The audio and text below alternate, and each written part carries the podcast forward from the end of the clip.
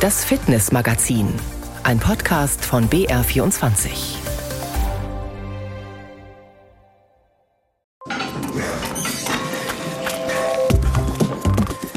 Fünf Liegestützen, außenrum zurück mit einem Kontakt pro Feld und das Ganze machen wir immer zwei Minuten lang.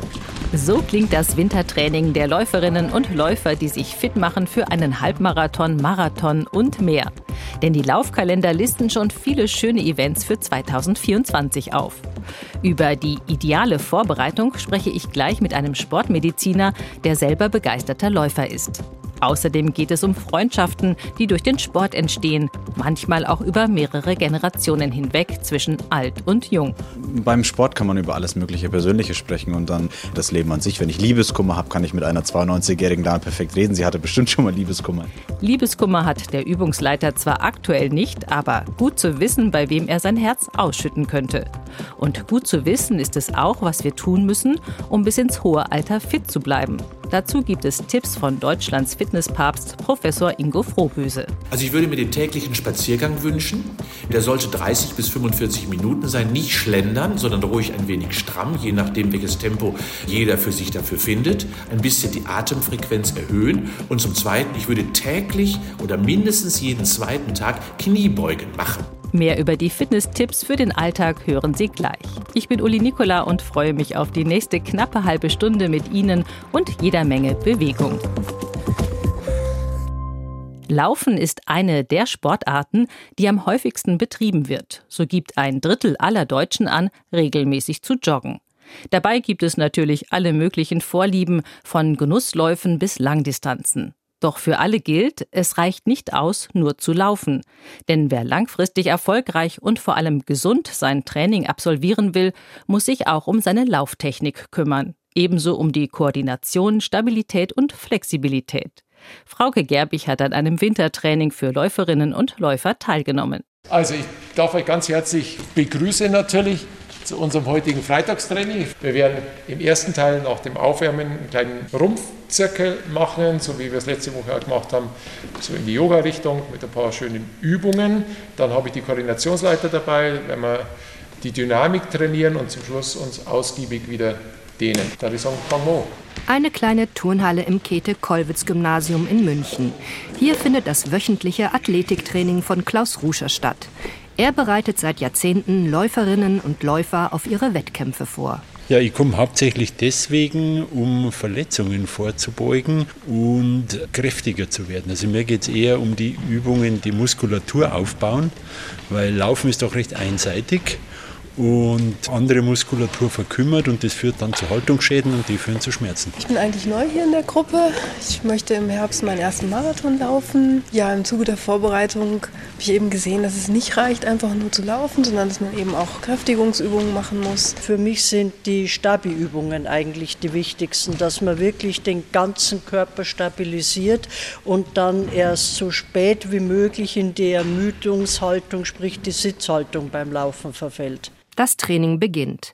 Nach einer Atemübung, bei der wir uns vornehmen sollen, dass wir die vor uns liegenden Aufgaben konzentriert und die Bewegungen bewusst durchführen, laufen wir uns spielerisch ein paar Runden ein. Jetzt, wenn ich sage 3, 2, 1, dann geht auf 1 jeder in die tiefe Kniebeuge. 3, 2, 1. Und los. 3, 2, 1. LäuferInnen werden im Winter gemacht, das ist eine alte Weisheit. Wer spätestens jetzt beginnt, mit entsprechenden Übungen sowohl seine Kraftausdauer als auch seine Flexibilität und Koordination zu stärken, schützt sich vor Überlastung und Verletzungen. Es geht aber natürlich auch in die positive Richtung, also was wir trainieren, Dynamik, Technik. Das heißt, man eignet sich jetzt die Fähigkeiten an, um beispielsweise bei uns jetzt mal effektiver zu laufen, technisch sauberer zu laufen, mehr Dynamik und Geschwindigkeit dadurch zu haben. Gerade die Athletinnen, die viel laufen, leiden unter verkürzter Muskulatur und fehlender Flexibilität. Für die sind die ausgiebigen Dehn- und Stretchübungen eine besondere Herausforderung und umso wichtiger. Nach der Chor- und Dehneinheit am Boden geht es wieder in die Senkrechte. So, wir gehen jetzt an die Koordinationsleiter, die kennt ihr ja. Wir werden jetzt verschiedene Übungen machen, aber natürlich nicht nur in der Koordination. sondern auch ergänzend mit, ich habe die zwei Matten hier aufgebaut mit Anschlussübungen. Das heißt, die erste Übung ist, ihr stellt euch natürlich hintereinander auf, ihr lauft durch, pro Stufe ein Kontakt, nach hinten laufen, auf die Matte, fünf Liegestützen, außenrum zurück, wieder dort, wo der Peter jetzt steht, Start, wieder durch, mit einem Kontakt pro Feld und das Ganze machen wir immer zwei Minuten lang. Dieses Training ist anspruchsvoll. Körperspannung, technisch saubere Ausführung der Übungen sind genauso gefragt wie Tempo und Koordination. Der Körper sollte aufrecht, der Blick nach vorne gerichtet sein, die Hände werden mitgenommen. Um uns noch mehr auszupowern, absolvieren wir am Ende der Koordinationsleiter noch Kraftübungen. Eine Variation der Übungen sollten alle LäuferInnen mehrere Male in der Woche in den Alltag integrieren, rät Ruscha. Hier mal ein paar Liegestütze und Hampelmänner, dort mal einige Bauch- und Dehnübungen. Mikrosteps, also diese ganz, ganz kleinen Gewohnheiten, wenn man die jeden Tag für ein paar Minuten, fünf Minuten, zehn Minuten einbaut, das ist wunderbar. Und sich einmal in der Woche, zweimal in der Woche in einem größeren Kreis vielleicht Anregungen holen, so wie es wir im Training durchführen, dann ist man gut vorbereitet. Mit einer Entspannungseinheit auf dem Boden beendet Klaus Ruscher das Athletiktraining. Der ganze Körper ist zum Einsatz gekommen. Die Teilnehmenden sind zufrieden. Mir geht es eigentlich sehr gut nach dem Training. Ich bin zufrieden mit dem, was ich gemacht habe. Und ich gehe daher, um in meinem Alter fit zu bleiben. Aber deswegen habe ich mir den Sport eigentlich nicht nachgelassen. Danke, mir geht es nach dem Training sogar sehr gut. Endlich mal wieder alle Bereiche abgedeckt. Und ja, da fühlt man sich dann richtig wohl hinterher. Techniktraining mit Wohlfühlfaktor, so soll's sein.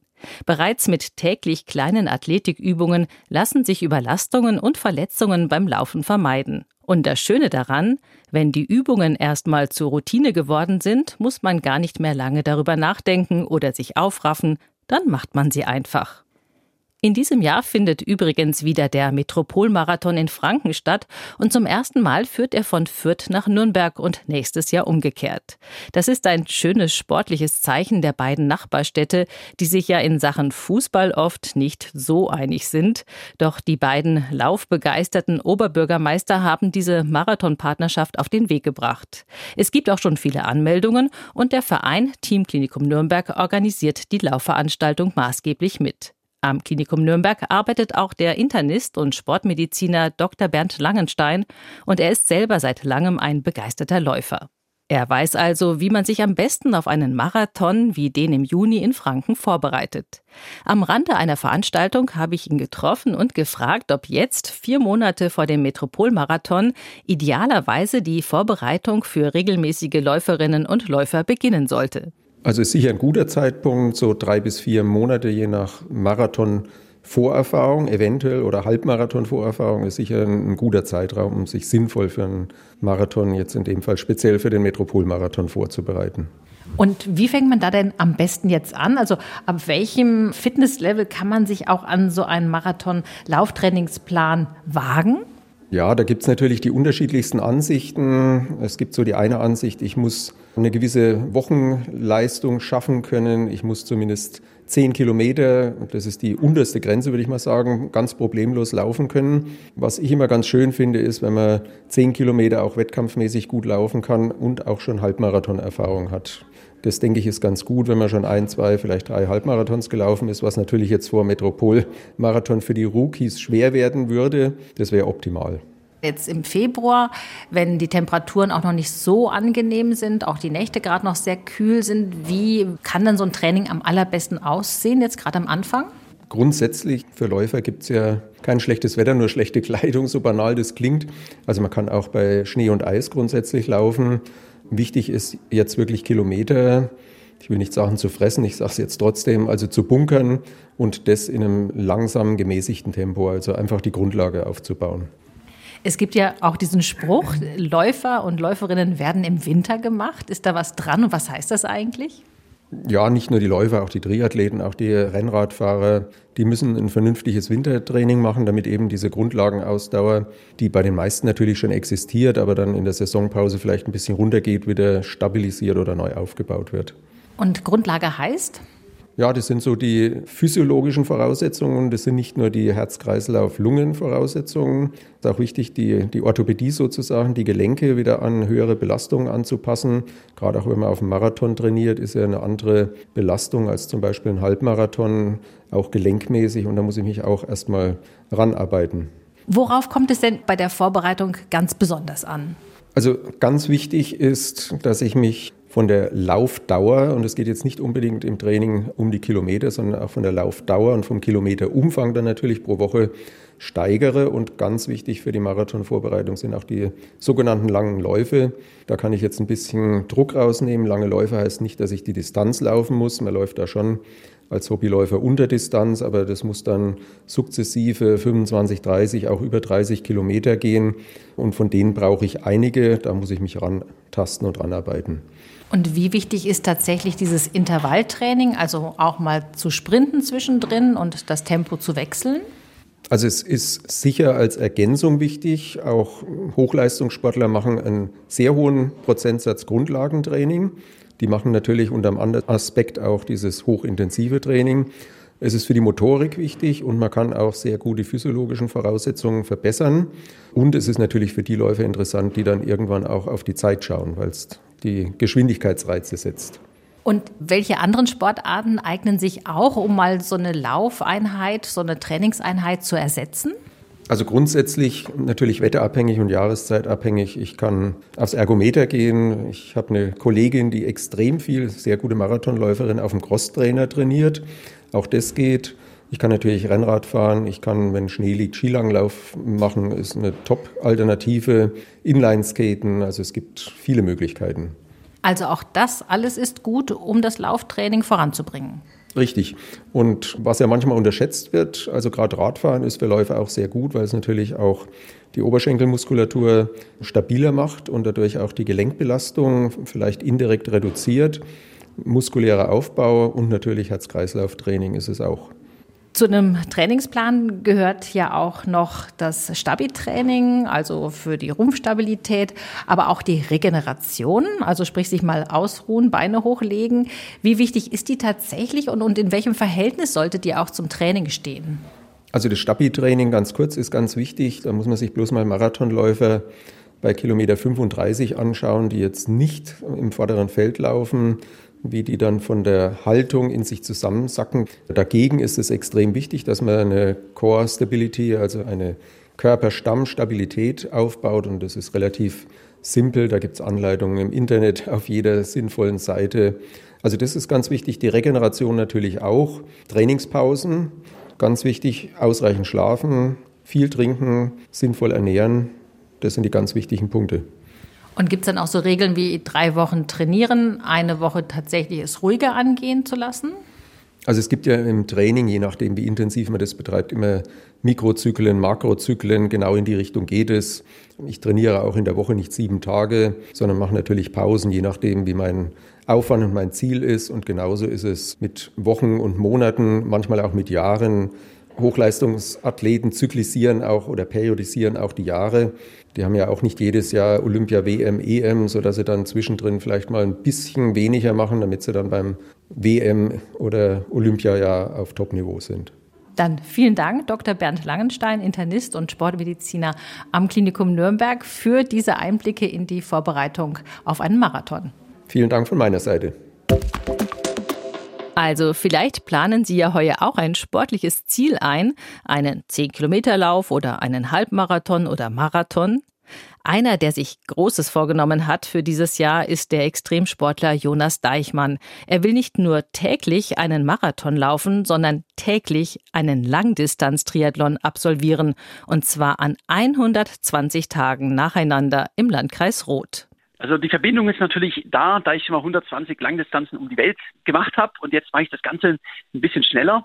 Der entscheidende Punkt ist, ich bin jetzt 36 und so am Höhepunkt meiner sportlichen Leistungsfähigkeit. Und ich habe ja immer so Abenteuer und, und Leistungssport bei meinen vergangenen Projekten miteinander verbunden.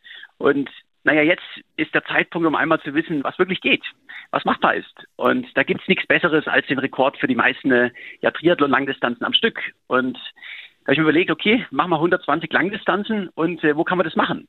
Und der Challenge Rot ist einfach das Mekka des Triathlons. Das ist eine wundervolle Veranstaltung. Die Region lebt dafür und es gibt keinen besseren Ort, das zu machen. Und äh, so kam dann die Idee zustande. Am 9. Mai geht's los für Jonas Deichmann. Dann wird er jeden Tag auf der Wettkampfstrecke des Langstreckentriathlons Challenge Rot unterwegs sein. Das bedeutet vier Monate, täglich 3,8 Kilometer schwimmen, 180 Kilometer Radfahren und 42 Kilometer laufen. Eigentlich schier unglaublich, dass solche sportlichen Leistungen möglich sind. Der bisherige Weltrekord liegt übrigens bei 105 Langdistanzen hintereinander.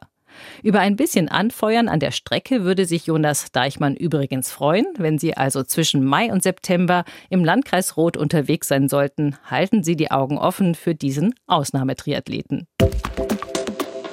Es muss ja nicht gleich für jeden und jede ein Extremsport sein, aber regelmäßig ein bisschen Bewegung ist wichtig für unsere Gesundheit, Beweglichkeit und Fitness bis ins Alter. Das predigt auch Fitnesspapst Professor Ingo Frohböse von der Deutschen Sporthochschule Köln. Der ehemalige Hochleistungssportler und Leichtathlet geht mit gutem Beispiel voran und treibt täglich Sport. Ich bin schon ein sportlich sehr aktiver Mensch. Ich bin quasi im Turnverein groß geworden, so war das nämlich früher. Meine Eltern haben mich sehr früh an den Sport herangeführt sozusagen und heute bin ich also quasi jeden Tag aktiv, jeden Tag. Ich mache sehr viel mit meiner Frau. Wir machen Ausdauertraining in Form von Radeln oder eben von Form von Laufen oder Nordic Walken. Und das machen wir etwa 30 bis 60 Minuten täglich in Form von gemeinsamen strammen Spaziergängen oder Laufeinheiten. Und ich mache zweimal in der Woche Muskeltraining am Gerät, weil ich kontrollierte, sichere Bewegungsführung am besten an Geräten durchführen kann, weil ich habe schon höhere Gewichte auf den Schultern liegen. Und macht Ihnen das auch richtig Spaß oder sagt Ihnen das alles die Vernunft? Nein, das macht mir richtig Freude. Also ich fühle mich unwohl, wenn ich das nicht gemacht habe. Und ich schlafe auch unruhiger, wenn ich das nicht gemacht habe. Das heißt also ja, es gehört zu mir wie letztendlich das Zähneputzen täglich, einfach das zu tun. Und das kann auch Freizeitsportlern gelingen, wenn sie regelmäßig Sport treiben? Ja, man muss einfach, man darf es nicht übertreiben. Und wissen Sie, wie ich gerade auch den Ausdauersport betreibe, in Form der subjektiven Unterforderung. Das heißt, wenn ich fertig bin, dann sage ich immer, wow, war das schön heute. Hat mir große Freude gemacht, das mache ich morgen wieder. So sollte sportliche Aktivität letztendlich durchgelebt und erlebt werden, weil dann macht es Spaß, morgen wieder neu am Start zu stehen. In drei Jahren werden Sie ja 70, ich glaube, so viel darf ich verraten. Und Sie sind immer noch topfit. Wie wichtig ist denn Fitness im Alltag gerade beim Älterwerden? Ja, Sie können sich vorstellen, dass Mobilität und Selbstständigkeit sehr stark von der körperlichen Leistungsfähigkeit abhängt, auch von der geistigen, aber insbesondere auch von der körperlichen. Denn werde ich nicht mehr in der Lage sein, aus dem Stuhl aufzustehen, Treppe zu gehen oder selber einkaufen zu gehen, und das machen Muskeln, das macht unser Herz-Kreislauf-System, dann verliere ich sehr schnell Selbstständigkeit. Und ich gebe mal eine Übung. Wer nicht innerhalb von 15 Sekunden fünfmal aus dem Stuhl ohne Hände aufstehen kann, wird schon sehr schnell in die Problematik Kommen, irgendwann pflegebedürftig innerhalb der nächsten zwei Jahre zu werden. Daran sieht man schon, ja, die körperliche Leistungsfähigkeit ist Garant für das eigene Leben, für die Lebensqualität und vor allen Dingen für den Erhalt der Selbstständigkeit. Und das wollen wir doch alle. Und welche Übungen würden Sie abschließend noch empfehlen für uns alle, um lange möglichst gesund leben zu können? Also ich würde mir den täglichen Spaziergang wünschen. Der sollte 30 bis 45 Minuten sein, nicht schlendern, sondern ruhig ein wenig stramm, je nachdem, welches Tempo jeder für sich dafür findet. Ein bisschen die Atemfrequenz erhöhen. Und zum Zweiten, ich würde täglich oder mindestens jeden zweiten Tag Kniebeugen machen. Also Stand-up sozusagen, so nennen wir das, hinstellen, wieder hinsetzen, aus dem Stuhl heraus aufstehen, hinsetzen, aufstehen, hinsetzen. Und das so lange, bis die Muskeln brennen. Dann habe ich vor allen Dingen bei den großen Muskelgruppen, die mich bewegen im Alltag, dafür habe ich etwas getan. Vielen Dank für diese hilfreichen Tipps, Professor Ingo Frohböse von der Deutschen Sporthochschule Köln. Sehr gerne. Fit bleiben bis ins hohe Alter, das wünschen sich wohl die meisten und viele tun auch aktiv was dafür. Beispielsweise in der Seniorenresidenz Ratsberg in Erlangen. Nun könnte man denken, dass dies eine der ganz alltäglichen Gymnastikstunden oder Bewegungszirkel ist.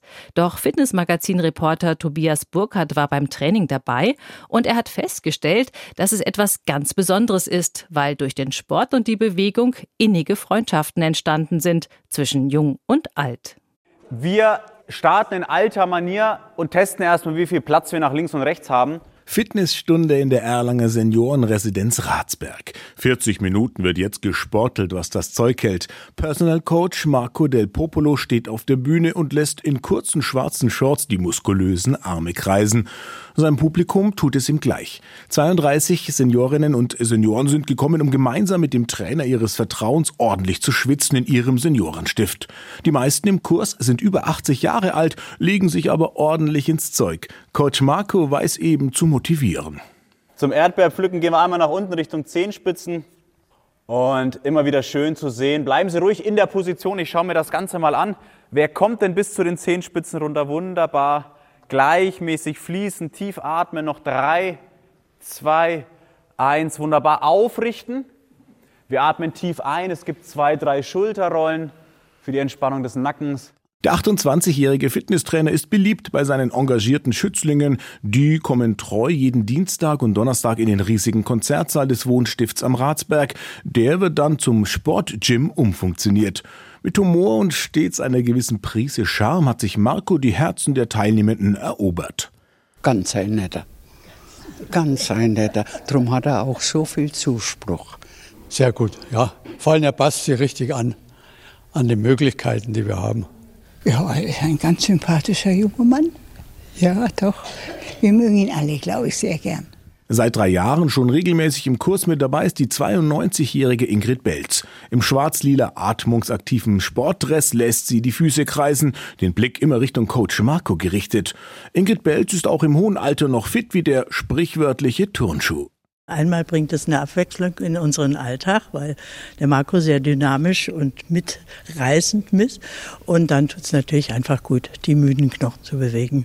Durch den gemeinsamen Sport hat sich inzwischen eine echte Freundschaft entwickelt. Fitnesscoach Marco und Seniorin Ingrid unternehmen immer wieder mal was gemeinsam. Der 28-Jährige und die 92-Jährige sind große Blumenfans. Ortswechsel. In der Erlanger Altstadt besuchen die beiden ihren Lieblingsladen. Marco gibt heute einen Strauß aus. Die beiden wirken sehr vertraut miteinander. Wir gleichen uns ein bisschen aus. Es klingt jetzt vielleicht ein bisschen überheblich, aber Markus ist halt für den Sport zuständig und ich bin so ein bisschen für Kultur zuständig. Und Marco ist ein junger Mensch, der sehr gerne da lernt und Maler kennenlernt oder mal in eine Ausstellung geht.